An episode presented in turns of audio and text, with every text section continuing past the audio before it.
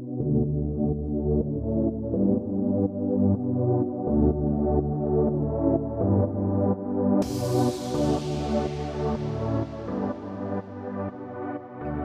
es Secretos del Marketing de Lujo, un podcast para borrar de tu cabeza todo lo que sabes del marketing tradicional y conozcas conmigo las estrategias del marketing de lujo, ya sea para que puedas aplicar en tu negocio o simplemente entiendas por qué el marketing de lujo invierte tanto en branding y menos en conversión.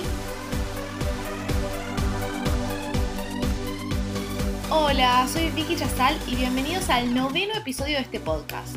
Hoy hablaremos del lujo del servicio y la historia que hay detrás de las estrellas Michelin. En el lujo, todo comienza con un producto. Y acá me tomaré una licencia literaria para tomar el término producto en el sentido más amplio de la palabra. Podría significar un producto en concreto, como un auto, un bien cultural, como un concierto. También puede ser un servicio, como una noche de hotel, o una combinación de producto y servicio, como son las estrellas Michelin que ya te contaré de qué se trata un poco más adelante. Hay algo que debe quedar muy claro y es que en el lujo no existe producto sin servicio. Por ejemplo, Louis Vuitton no era originalmente un fabricante de valijas. Simplemente fue un día a la casa de uno de sus clientes para envolver sus pertenencias con el objetivo de cuidar de todo lo que se quisiera transportar para que no sufrieran daños durante un largo viaje en barco. Así fue que Louis Vuitton se las ingenió un poco para inventar la primer maleta plana e impermeable. Hasta ese momento las maletas eran redondeadas y se mojaban con facilidad. Pero si prestan atención a la historia, si bien el producto se lleva todo el crédito, todo empezó con un servicio y se transformó en una marca en sí misma. La importancia relativa de estos dos componentes, objeto, servicio, pueden variar ampliamente. Pero el punto en común en este binomio objeto-servicio es que el producto de lujo es el que el cliente paga de una manera clara y perfectamente consciente. Los otros componentes del marketing mix son un entorno que no se contabiliza como tal. El aspecto más exigente del producto de lujo es su relación con el sueño. El producto básico corresponde a una necesidad, la necesidad de satisfacerse lo antes posible. La función de un producto básico es la de hacer esto al menor costo compatible con un nivel mínimo de calidad. Por ejemplo, un vaso de agua del grifo o un vehículo de transporte común harán el trabajo. Una vez satisfecha la necesidad, se abandona el producto, se cierra el grifo y se baja del autobús. Ahora, el producto de marca corresponde a un deseo, sí, un deseo. Tenemos sed y deseamos una cerveza corona, preferiblemente con lima. Deseamos tener un auto y deseamos tener un Volkswagen Polo. El deseo es artificial y no necesita ser saciado de inmediato. En casos de emergencia bebemos agua o tomamos un autobús. Dura un tiempo, pero no demasiado. Renunciamos a la idea de comprar un coche ya que cuesta demasiado y es sustituible. Compramos un Renault Logan ya que es un poco más barato que el Polo.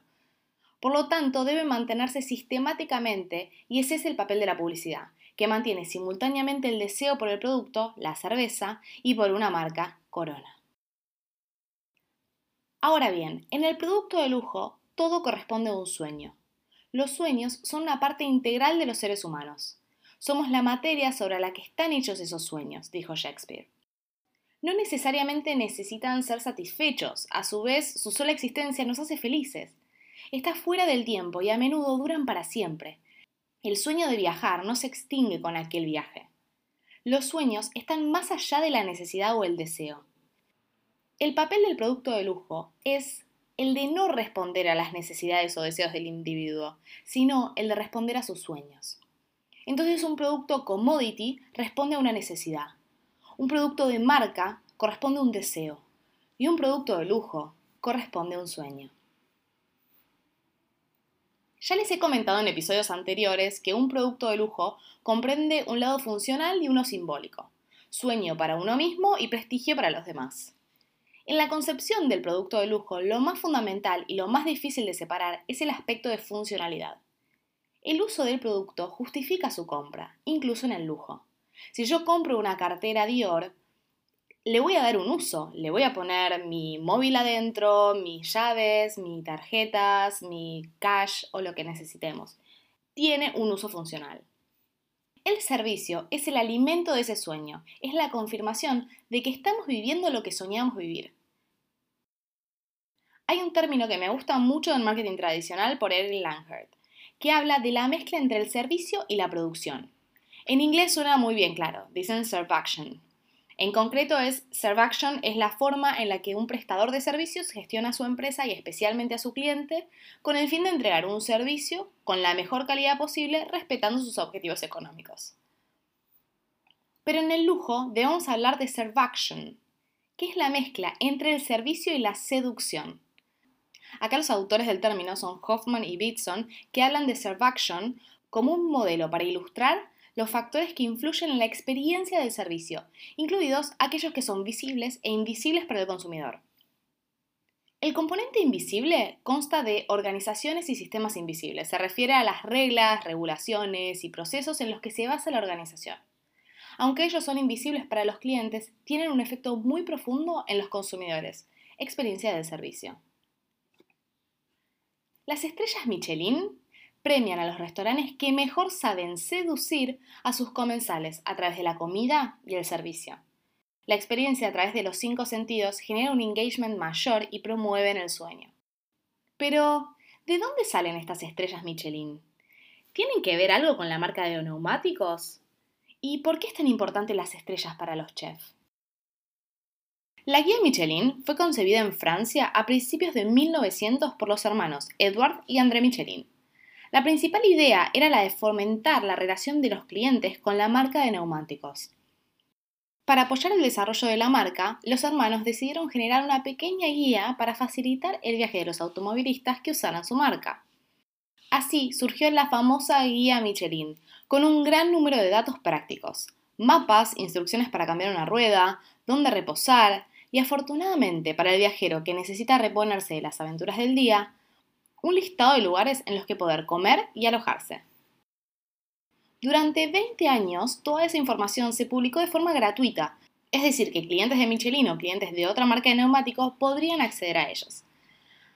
Hasta el día que se produjo un importante hecho hoy concebido como toda una anécdota. André Michelin, al acudir a un taller de neumáticos, descubrió que sus preciadas guías estaban siendo usadas como calzas para un banco.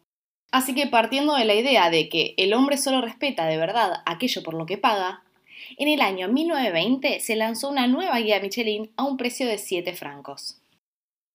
En la guía de 1923 apareció el rubro hoteles y restaurantes recomendados. Era la primera vez que se citaba restaurantes independientes, pues hasta entonces solo se mencionaban restaurantes de hotel. El problema de la guía hasta entonces era que se enfocaba en aquellos lugares que eran fáciles de ubicar en el mapa. Fue entonces que muchos pequeños comercios y restaurantes se comenzaron a quejar de no figurar en esa guía roja. Así fue que en 1926 los hermanos Michelin, conscientes del creciente interés que suscitaba la sección de restaurantes de la guía, reclutaron a un equipo de misteriosos comensales, quienes hoy en día se conocen como inspectores, para que visitaran y valoraran de forma anónima los restaurantes. Ese año la guía comenzó a valorar con estrellas de calidad a los restaurantes con la jerarquía de una, dos y tres estrellas. Pero, ¿cómo se interpretan esas estrellas Michelin? Bueno, una estrella significa que es una buena cocina, que si queda de paso es un buen lugar para pasar a comer. Dos estrellas significa que la cocina es excelente, que vale la pena desviarse un poco para aprovechar de la comida allí. Y tres estrellas confirma que la cocina es excepcional y el servicio perfecto es sinónimo de que vale la pena hacer todo un viaje para visitar exclusivamente ese lugar, aunque quede muy lejos del destino del viajero. Dependiendo de la calidad de los restaurantes que reciben las estrellas, son visitados más veces por los llamados inspectores. Los que tienen una estrella reciben cuatro visitas. Los que tienen dos estrellas reciben hasta 10 visitas. Y para los que optan por tres estrellas, la presión es mucho mayor, ya que además de ser visitados por los inspectores de la zona, son visitados por inspectores del país galo, lugar donde se fundó la guía. Lo que no me sorprende para nada es la lista de países con más estrellas Michelin del mundo.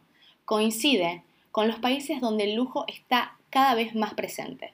En primer lugar, Francia, luego Japón y luego Italia.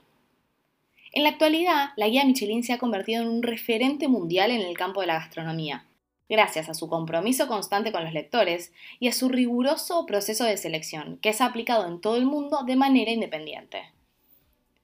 Una selección que realizan inspectores anónimos profesionales con una excelente formación que aplican los mismos métodos de trabajo en todo el mundo. La misión del Grupo Michelin es contribuir a una mejor movilidad, que presidió la creación de la guía. Constituye el ADN de la marca Michelin, reflejada en su eslogan, la mejor forma de avanzar. Claro está que estas estrellas Michelin generan muchísima presión en los chefs. Por eso hay muchos que decidieron renunciar a sus estrellas Michelin para tener una vida más tranquila y relajada. La realidad es que las estrellas Michelin, sean una o sean tres, es un sinónimo de lujo en la gastronomía. Y hasta acá hemos llegado con el noveno episodio de este podcast. Me encantaría saber qué pensás sobre los servicios de lujo, por eso no dejes de escribirme al Instagram arroba Victoria Chazal que te voy a estar leyendo. Si te gustó, te espero en el próximo programa para contarte muchos más secretos del marketing de lujo. Si querés que hable de un tema en particular o querés dar tu opinión sobre episodios, también puedes escribirme un correo a victoriachazal.gmail.com. ¡Beso!